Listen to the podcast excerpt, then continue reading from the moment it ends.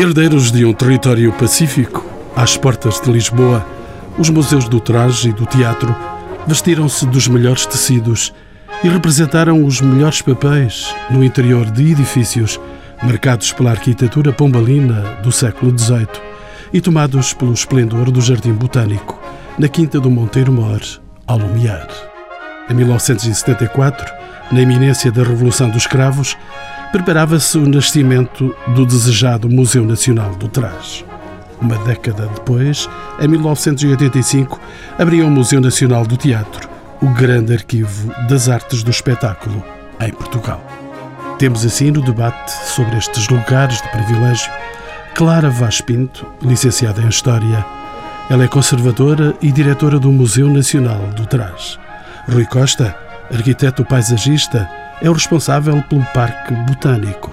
Natália Correia, professora jubilada da Universidade Católica, foi presidente do IPPC e diretora-geral do Património Cultural. E ainda José Carlos Alvarez, licenciado em Filosofia, ele é há 10 anos o diretor do Museu Nacional do Teatro, a quem pergunto pelas condições destas antigas quintas de recreio, hoje cercadas por um corredor de circulação e uma extensa e caótica mancha de construção que se estende pela bem conhecida Calçada da Carris. Estamos, estamos num espaço de Lisboa que é raro, ou único, penso que é mesmo único. O ambiente urbano, a organização urbana não seria muito diferente. Felizmente, como disse, é uma zona de Lisboa que é claramente única, mantém a traça, a organização urbana do século XVIII ainda, ou quase, Há pequenas alterações, eu chamo pequenas. Há uma grande alteração que foi a introdução de um conjunto de edifícios modernos em condomínio fechado, exatamente em frente ao parque. Tudo o resto se mantém. Que não é possuído de grande beleza. Que não é nada de interessante, mas tudo o resto mantém-se mais ou menos. Obviamente que eu estou a falar na organização urbana e não na vida propriamente dita, na forma de organização da vida. Isto foi um corredor, já foi de facto um corredor de circulação. Hoje é menos, hoje está claramente eh, curiosamente, eu estou a dizer, é, fruto de observação uh, apenas, não tenho nenhum dado, não tenho nenhum índice de tráfego de automóvel nesta zona, mas claramente eu, eu faço este circuito diariamente quatro, seis vezes, às vezes mais até. Moro aqui perto, portanto vou almoçar a casa, regresso, venho de manhã, saio à tarde, às vezes volto ainda à noite e claramente que este prolongamento do eixo norte-sul, que aparentemente veio de facto criar aqui problemas de ruído e de sujidade, entre aspas, urbana, nesta zona, que era uma zona no século XVIII, a grande diferença é que esta zona estava claramente afastada da cidade, não havia proximidade com, com, nada, era uma zona de quintas, era uma zona já longe do centro da cidade, mas o eixo norte-sul veio libertar um pouco esta pressão da circulação e hoje, apesar de tudo, circula-se melhor na estrada lumiar, apesar de tudo. Há um outro problema de, de, saturação aqui, que foi a transformação deste tipo de residências em instituições de ensino, colégios, universidades, etc. Doutora Clara Vaz Pinto é também uma habitante deste espaço, é diretora do Museu Nacional de Trás. Este lugar é um lugar que lhe é familiar todos os dias? Todos os dias. Como é que o sente? Do ano. Senti um bocadinho, não há 200 ou 300 anos, mas até há 100 anos. Há imensa imagens de princípio do século passado, até a abertura da Pá de Cruz, essencialmente, e toda a topografia, todo o levantamento topográfico que é feito de Lisboa 1904, 11, mostra muito essa organização ainda à base de quintas de antigos caminhos, suportada por fotografia da época perfeitamente fabulosa. E de facto é não só a estrada do desvio, mas sobretudo depois a estrada do Pá de Cruz, que vai trazer uma grande transformação porque rompe e rompe brutalmente toda esta área e se sente. Mas o Dr. Alvarez tem toda a razão nisto que diz dos colégios aqui no Passo do Lumiar. Deixou de ser uma zona de passagem, portanto não é um local de passagem, mas é um local de destino, isto é, há muito trânsito para a abertura e ao fecho diário dos colégios e nos períodos escolares. Depois sentimos, é as férias da Páscoa, é as do Natal, mas sobretudo as do verão, uma tranquilidade por aqui que é absolutamente fabulosa. Como vimos ao longo dos séculos, destes últimos três séculos, alteraram-se os limites, também os nomes deste lugar que agrega os museus do traje e do teatro e o Parque do Monteiro Mores. Quais foram os passos essenciais desta evolução? E pergunto à professora Natália Correia Guedes, que foi fundadora deste museu, aqui o Museu do Traje, de onde estamos a fazer esta emissão. Ouvindo os dois colegas anteriores e sem menosprezar os elementos históricos que são sempre do nosso maior interesse, o que eu queria pôr em evidência era a transformação que se deu na nossa vida. Portanto, eu acompanhei de há 30 anos para cá e o que se passou em 30 anos foi o seguinte: esta zona deixou de ser província, passou a ser integrada na capital.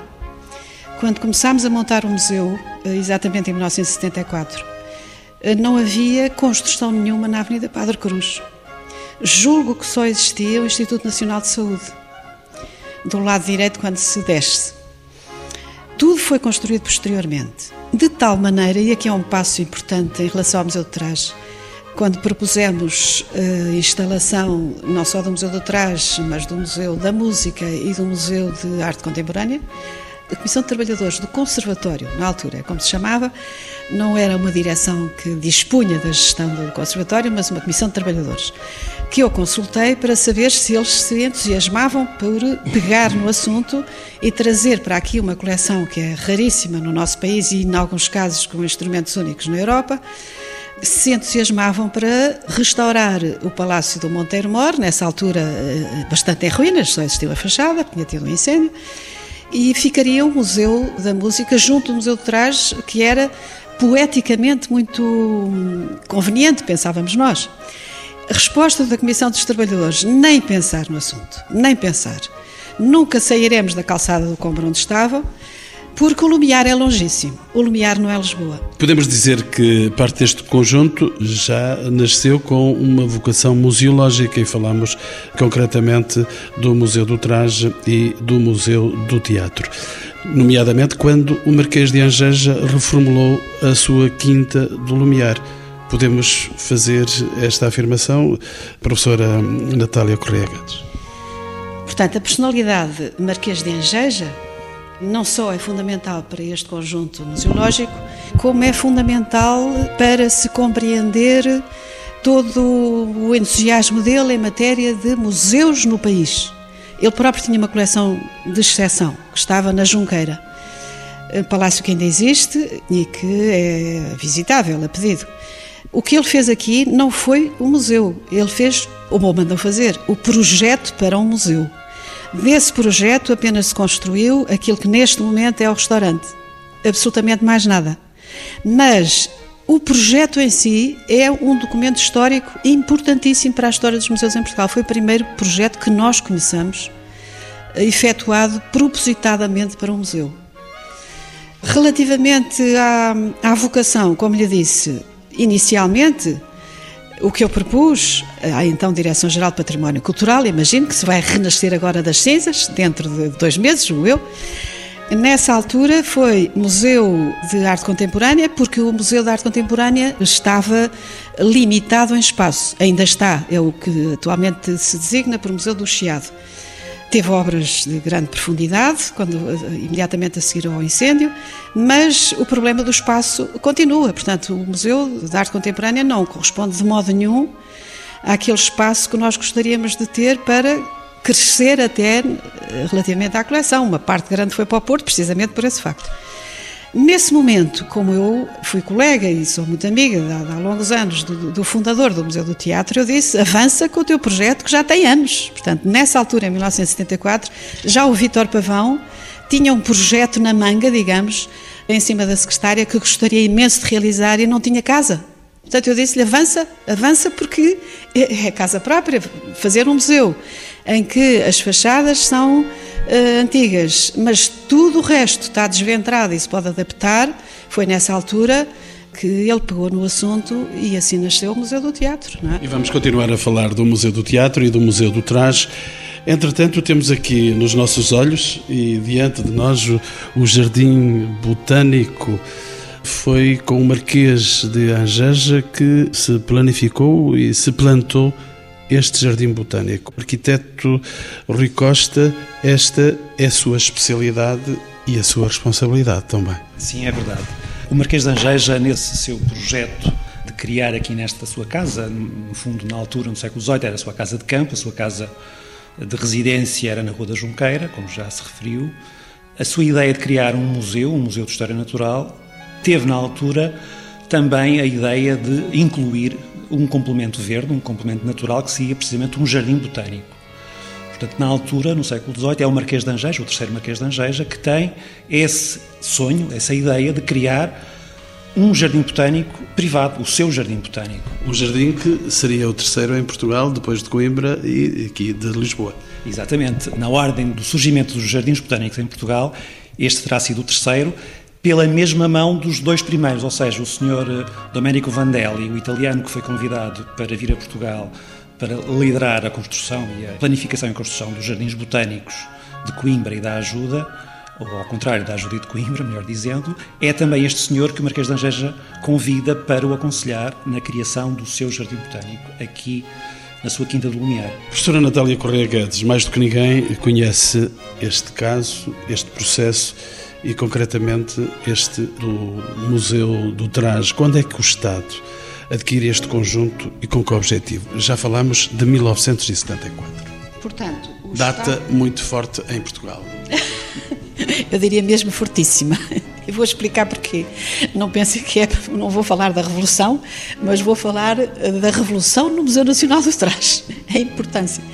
Portanto, o museu teve como embrião eh, inicial uma coleção de traje civil da Casa Real, quer da família, quer de oficiais, e com essa coleção se constituiu primeiro uma exposição no Museu Nacional de Arte Antiga, completada com muitas peças emprestadas por colecionadores privados, e nasceu a ideia de fazer o Museu do Trás porque se justificava plenamente, não havia. É uma área em que o nosso país tem dedicado muito pouca atenção. No entanto, temos, não só em matéria de trajes, como em matéria de tecidos, das melhores coleções da Europa. Portanto, temos trajes medievais, temos trajes desde a Idade Média até aos nossos dias, da mais alta qualidade e, sobretudo, temos tecidos. Este museu nasceu com a intenção também de falar dos tecidos, não foi só do, do traje, atenção, não há traje sem tecido. E por esse motivo já teve aqui uma coleção de tiares grandes, exatamente para explicar como é que, qual é a diferença entre as técnicas. E ao ser constituída essa exposição no Museu Nacional de Arte Antiga, imediatamente o Secretário de Estado então, isto passa-se antes de 25 de Abril, uns meses antes, porque a exposição no Museu de Arte Antiga durou pós de 25 de Abril, portanto conseguiu cronologicamente ter as duas facetas eh, históricas, e quando o secretário de Estado então foi ver a exposição, disse-me arranje casa. É claro, uma jovem de 25 anos era o estrelato completo. Portanto, imaginem, agora os jovens que não têm emprego, como é que nessa altura não só se tinha feito a exposição de que eu fui a comissária, como me diziam compre casa. Portanto, foi uma oportunidade única na minha vida profissional. E ao bater a várias portas, portanto, fomos ver vários palácios, este reunia as condições que nessa altura se consideravam as ideais e que 30 anos depois permanecem, e que é qualquer museu do traje deve estar inserido numa zona não poluída porque a poluição é das que mais influenciam negativamente a conservação. Portanto, tinha uma zona verde excepcional. Era um pulmão da cidade, portanto, o museu não iria atrair apenas pela sua coleção específica, mas também pelo jardim botânico. Muito bem conservado. E aqui há que fazer homenagem aos que continuaram o Marquês de Angeja nesse sentido. Portanto, o Parque Botânico foi iniciado pela mão dele, era um excelente naturalista, de tal maneira que até há uma flor com o nome dele, é? Angegensis. E a certa altura a família Angeja teve que vender a quinta. Quem a comprou foi a família Palmela e há que dizer, com justiça, que a família Palmela conservou durante século e meio, ou quase dois séculos, o Parque do Monteiro Mor, porque quando nós o recebemos não estava degradado de modo nenhum. Não se chamava Parque do Monteiro Mor, atenção era o Parque da Casa Palmela, ao Lumiar. Era este o nome. Por que é que se chamou Parque Palmela então? Provavelmente vai-me perguntar. Porque, sendo o palacete do antigo Monteiro Mor, e tendo uh, umas condições de exceção de panorâmica junto de todo este parque, por que não chamá-lo do Monteiro Mor? Porquê? Porque o Monteiro Mor era o então diretor-geral das florestas, digamos. Foi essa a minha ligação. Fui eu que batizei o, o nome do Parque Monteiro Mor, porque Monteiro Mor era o responsável oficial das florestas, como atualmente é apelidado. Nessa ocasião em que se cria este museu, o Museu do Traje, o Estado pretende criar uma espécie de ilha de museus. Sim. Foi isso que aconteceu? Sim. Exatamente. Portanto, não foi uh, totalmente o que aconteceu, era o que se pretendia. Eu expliquei-lhe a matéria de poluição, o ideal para o Museu do Traje, mas estava também nessa altura em toda a Europa, eu direi na América do Norte, enfim, nos países mais civilizados, Japão, por exemplo, em grande voga as ilhas dos museus, sobretudo no norte da Europa. Já havia e continua a existir, não é? Portanto, o ideal é, por exemplo, vamos ao Kröller Müller, o museu na Holanda, que é um museu excepcional e que tem um parque botânico único, eh, foi criado nessa altura, o Museu de Arte Moderna. Provavelmente por eu ter visto toda essa abrangência que tinha dado muito bom resultado, porque me foi proporcionada uma visita aos museus do traje na Europa, nessa altura, antes do museu abrir, e um dos que me impressionou mais foi precisamente os que estavam inseridos em grandes zonas, por exemplo, o Museu de Têxteis da Fundação ABEG, na Suíça, excepcional, portanto, ultrapassa tudo o que é permitido na Europa. Em matéria de reservas, é o topo dos topos e continua a ser. E está numa zona lindíssima, num planalto verdejante, sem barulho sequer. Portanto, não é só a poluição meteorológica, digamos, não sei se será o nome apropriado, mas eh, a poluição sonora também é importante. Neste momento, ao ouvir o Dr. José Carlos um, Alvarez referir que o eixo norte-sul facilitou a poluição da circulação, é preciso lembrar que tudo aquilo que nós neste momento vemos é consideravelmente pior do que aqui há três anos, porque não havia sequer semáforos aqui nesta Rua do Lumiar. Havia uma circulação perfeitamente pausada em que dava tempo a que qualquer ser humano passasse sem ser atropelado, não riscavam as paredes, não tocavam os claxons, porque neste momento tem que se tocar se não há atenção aos semáforos. Qualquer escola que viesse com as suas, nos seus autocarros tinha a maior das facilidades em estacionar em frente do museu, portanto, a situação é consideravelmente pior. E esta situação deu origem, no que se refere à implantação de condomínios na Estrada do Lumiar, deu origem àquilo que verdadeiramente é, neste momento, o maior problema que deve tirar as noites à diretora, a doutora Clara Vaz Pinto. Ou seja, há alguma poluição visual que... Não, não, não, é pior do que a poluição visual, é que como não foram estudadas as infraestruturas de saneamento básico, tudo aquilo que foi construído não consegue ter vazão em toda os esgotos, sobretudo quando chove e quando há pequenas tempestades, já nem falo das grandes, provoca grandes inundações no Museu de Trás. Portanto, o estado lastimoso, e eu não exagero, o estado lastimoso a que o Museu de Trás chegou deve-se sobretudo à poluição. Poluição urbana, porque não foram estudadas as infraestruturas, poluição da circulação dos automóveis. Quem me estiver a ouvir e que tenha responsabilidades na Câmara, sobretudo nas obras públicas, é fundamental pegar no Museu do Trás, mas com a noção de que a Câmara tem que compensar o estrago que provocou. Tivemos o privilégio de escutar a fundadora deste museu e de lhe reconhecer a lucidez da análise. A doutora Clara Vaz Pinto é a diretora atual deste museu. Quase tenho pena de si, se me permite, perante esta descrição, ainda vai ser uma das vítimas deste museu. Eu quero especialmente perguntar-lhe agora pela vocação deste museu. Apesar das condições não serem as melhores, já visitei a sua casa e encontro uma casa notável que os portugueses deviam visitar.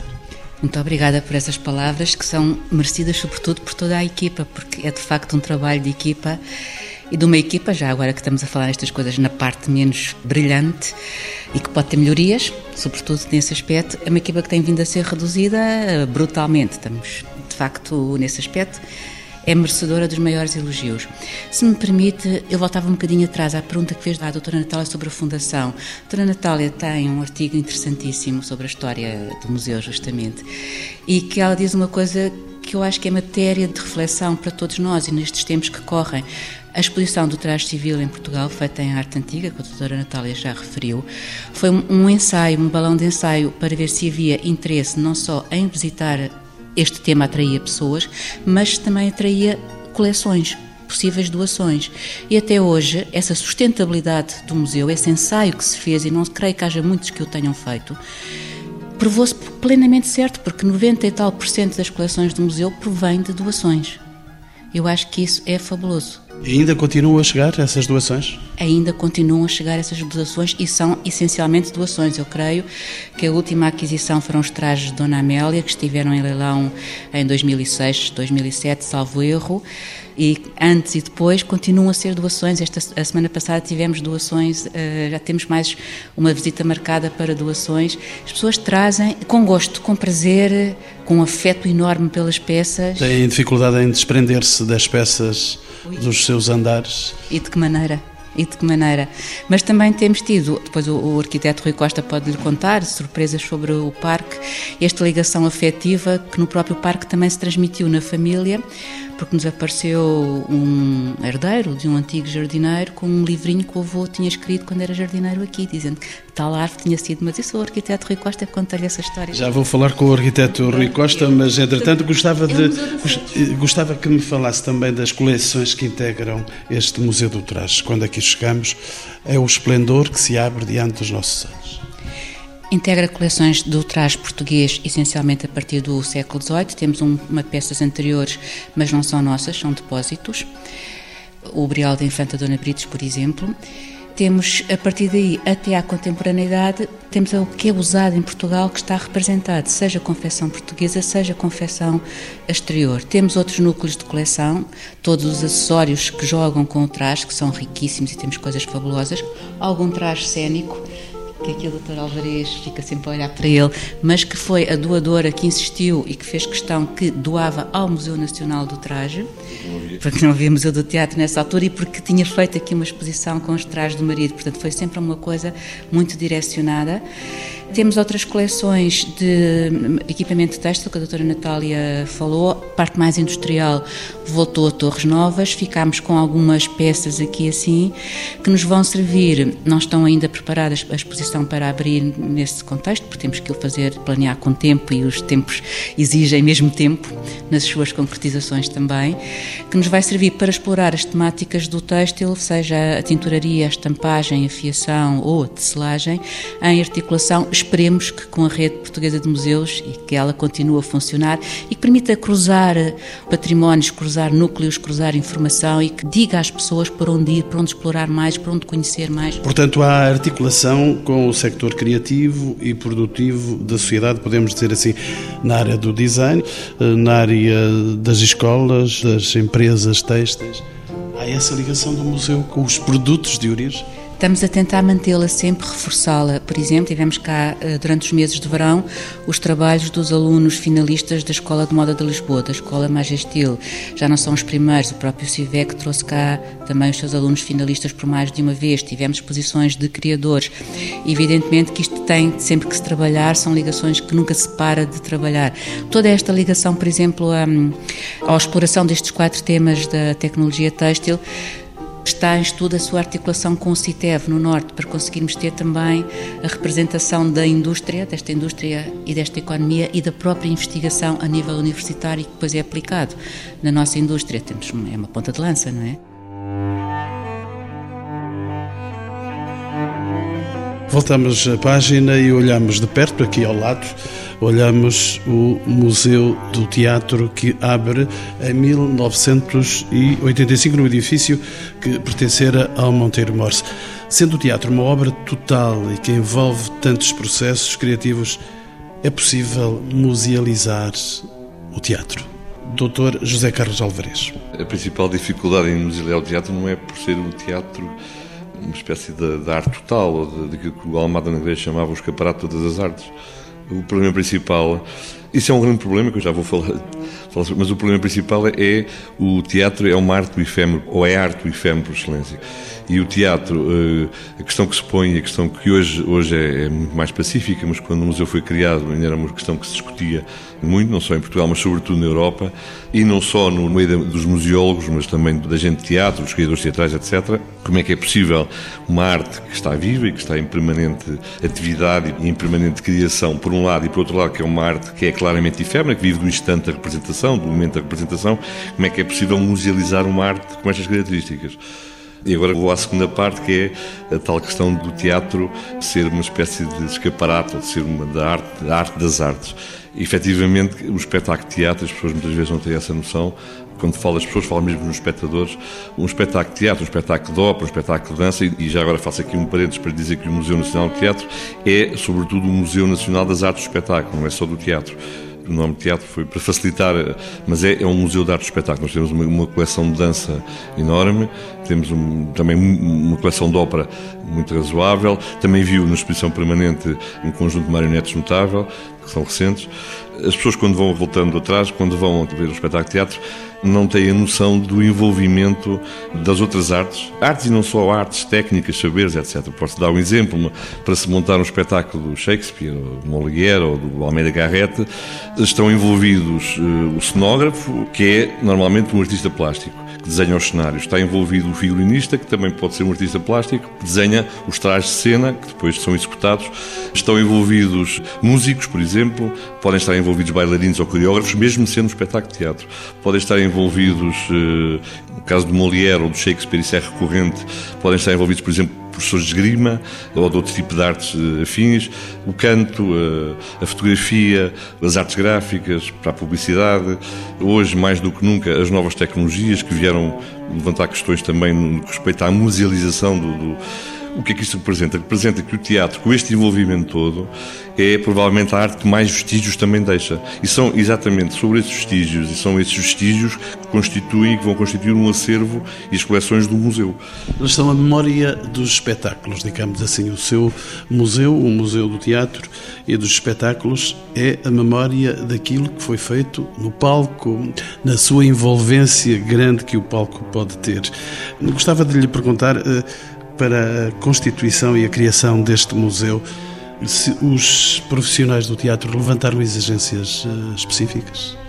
Não, eu trabalho no museu há 21 anos, sou diretor há 10, 11, mas tenho um pouco a, a memória desta questão do museu e esses problemas surgiram muito pontualmente, contam-se pelos dedos de uma mão, são três ou quatro situações em que houve algumas exigências, mas nem sequer foram de pessoas ligadas ao teatro, foram de pessoas que tinham acedido aos espólios em casa e que eh, fizeram algumas condições. De resto, eu procuro e tento fazer isso, eh, manter uma relação mais próxima possível com os criadores teatrais, não só recuperando os tais vestígios e recuperando aquilo que o teatro foi deixando, eh, mas tentando dar voz, o que hoje é cada vez mais difícil, porque não temos, de facto, recursos para isso. Mas Como é que faz, doutor, como é que faz a seleção do espólio para o seu museu?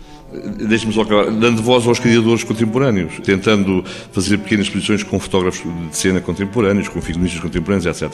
A seleção dos espólios, a doutora Clara Vaz há pouco referiu, e o Museu do Teatro é um pouco semelhante ao que se passa no Museu do Traje, nós vivemos praticamente de doações e doações com a mais diversa origem e com importâncias eh, do ponto de vista patrimonial aparentemente muito diversas. Mas depois, do ponto de vista museológico ou do ponto de vista documental, às vezes um bilhete de teatro do século XIX é mais importante do que, ou pelo menos tem tanta importância como um, um cenário pintado por um modernista, por exemplo. A seleção dos espólios porque há pouco, quando referi, e é o tal segundo problema que eu há pouco referi, né, com esta, esta envolvência de todas as artes com o teatro, é que o, o que resulta disto é que, e como o teatro é uma arte de atividade, resulta que neste momento as coleções do museu, que já vão em mais de 300 mil peças, já estão completamente saturadas. Ou seja, as reservas do museu já não têm capacidade, nem técnica, nem física, para suportar mais doações que são contínuas e são permanentes durante o ano. O museu, como gostava a dizer, vive em 90% de doações. As aquisições, aliás, já não são possíveis há alguns anos, há cerca de 5 ou 6 anos que não há aquisições por impossibilidade. Mas há doações, há legados, há depósitos, portanto a incorporação é feita de diversas formas. Portanto, quando sei, tem 300 mil... À volta de 300 mil peças. Peças. É muito difícil. É um monumento. É, é um monumento. E é muito difícil a seleção dos espólios ou das doações tem que ser feita e tem que ser muito rigorosa, mas por vezes é muito difícil, não só porque às vezes fere a sensibilidade dos doadores, não, não entendem que o museu já tenha triplicado ou quadruplicado aquilo que pretendem doar, e por vezes também porque temos que jogar, como eu disse há pouco, com a saturação do espaço físico e com os recursos técnicos que neste momento são limitados. Arquiteto Rui Costa, imagino que não tenha esta complexidade no tocante ao seu espaço verde, esse espaço admirável que tem 11 hectares de dimensão. Não é coisa pequena. O Parque Botânico do Monteiro Mor, como já foi referido, foi criado quando foi criado um museu em 1976. É um parque que vem precisamente na linha ou na sequência do conceito inicial que o Marquês de Angeja teve para criar um seu jardim botânico. Nessa linha, mesmo no tempo do Duque de Palmela, no século XIX, quando adquiriu a propriedade ao Marquês de Angeja, seguiu essa linha de parque botânico, ou seja, de colecionar espécies botânicas na área do jardim, na área da quinta. E é essa linha que nos mantém também no presente e que nos orienta eh, no presente manter este espírito de parque botânico em que a diversidade das espécies botânicas que seja possível ter representadas no parque, temos esse objetivo. E, de facto, nos últimos anos temos vindo a enriquecer, a aumentar o número de espécies representadas. Não tínhamos, por exemplo, carvalhos representados na área da Quinta, que era uma, enfim, uma pequena lacuna em termos de elenco florístico, e hoje temos diversos carvalhos portugueses, desde o sobreiro à azinheira ao carvalho, ao carvalho negral, e muitas outras espécies que temos vindo a introduzir. O parque, com 11 hectares, tem uma zona de jardim histórico, a zona que corresponde precisamente à parte ao Jardim Botânico que o Marquês de Angeja iniciou no século XVIII, e depois temos uma zona de mata, temos também um roseiral eh, numa zona de jardim formal junto ao edifício do Museu do Teatro, temos depois também uma zona de hortas e uma zona de pomar. E temos também uma outra área de plantas aromáticas, a que nós chamamos Jardim de Cheiros, que está neste momento a iniciar e a ampliar a sua área. Porque tem a fecundidade da água que atravessa este espaço. Sem dúvida, a água não temos, felizmente não temos limitações, temos várias nascentes na área do parque que alimentam os lagos do jardim e que permitem o seu armazenamento e, e utilização para a rega quer do jardim, quer das hortas. E tem também doações, como o Museu do Traje e o Museu do Teatro? Não temos muitas doações, mas às vezes aparecem algumas pessoas que têm plantas em casa em vasos e que resolvem, ou porque as plantas cresceram muito e não cabem em casa ou na varanda, e resolvem trazê-las para o parque. Isso já aconteceu duas ou três vezes, mas de facto não é propriamente, enfim, algo que queiramos divulgar e que as pessoas nos tragam plantas, porque obviamente a importância das plantas seria aquelas que não temos no parque e que era interessante incluir no elenco florístico do parque. Professora Natália Correia Guedes, razões implacáveis para visitar estes espaços. É o melhor eh, jardim botânico de Lisboa, do seu ponto de vista de conservação, porque infelizmente o Jardim Botânico junto à Faculdade de Ciências está muito degradado. É um parque em socalcos que permite muitas atividades, portanto, não é um campo livre, extenso, totalmente aberto. Eh, o parque, quando se visita, vai-se descobrindo lentamente, com pequenos eh, banquinhos de pedra ou de madeira, mas eh, em zonas românticas. E atualmente tem, inclusivamente, um pendor moderno e que é o facto de proporcionar exposições de escultura, que atualmente estão no parque, feita por alunos da Faculdade de Belas Artes e que dão um envolvimento totalmente diferente. Arquiteto Rui Costa, haverá alguém que não goste deste espaço? Não conheço ninguém ainda. Se houver, deita-se ao lago. Entretanto, doutora Clara Vaz Pinto está neste Museu do Traje desde 2002, sendo diretora há três anos. Quais são as peças do seu total contentamento, se como visitante entrasse nesta casa? A propriedade. Ela própria é uma peça única este conjunto, a Quinta do Monteiro Mor, como está designado no diploma legal que consuma a aquisição desta propriedade, com os seus dois palácios. Uma peça única. Infelizmente é o segredo mais bem guardado de Lisboa, devia deixar de o ser. Doutor José Carlos Alvarez, porquê vir aqui? Porque a beleza mora aqui? Mora a beleza e não só, mora também o conhecimento, moram outras coisas que enriquecem claramente quem vem aqui. E, e, quem vem aqui, e quando eu digo quem vem aqui, os públicos são muito diversificados. mas é fundamental perceber que os museus do teatro, de uma forma geral, têm uma, uma dupla função que os outros museus habitualmente não têm. Forma públicos para dois tipos de artes diferentes, ou de artes, para dois tipos de atividades diferentes, para a visita aos museus, para o conhecimento da arte e também para o teatro, para as artes de espetáculo, para como público de ópera, teatro, etc. E como uma biblioteca que permite, inclusive, investigar as artes do teatro. Isso é um dos serviços que o museu presta à, à, comunidade. É um museu, é um museu nacional, é um museu público. É ter uma, uma, biblioteca que é a biblioteca mais importante do país neste domínio das artes de espetáculo.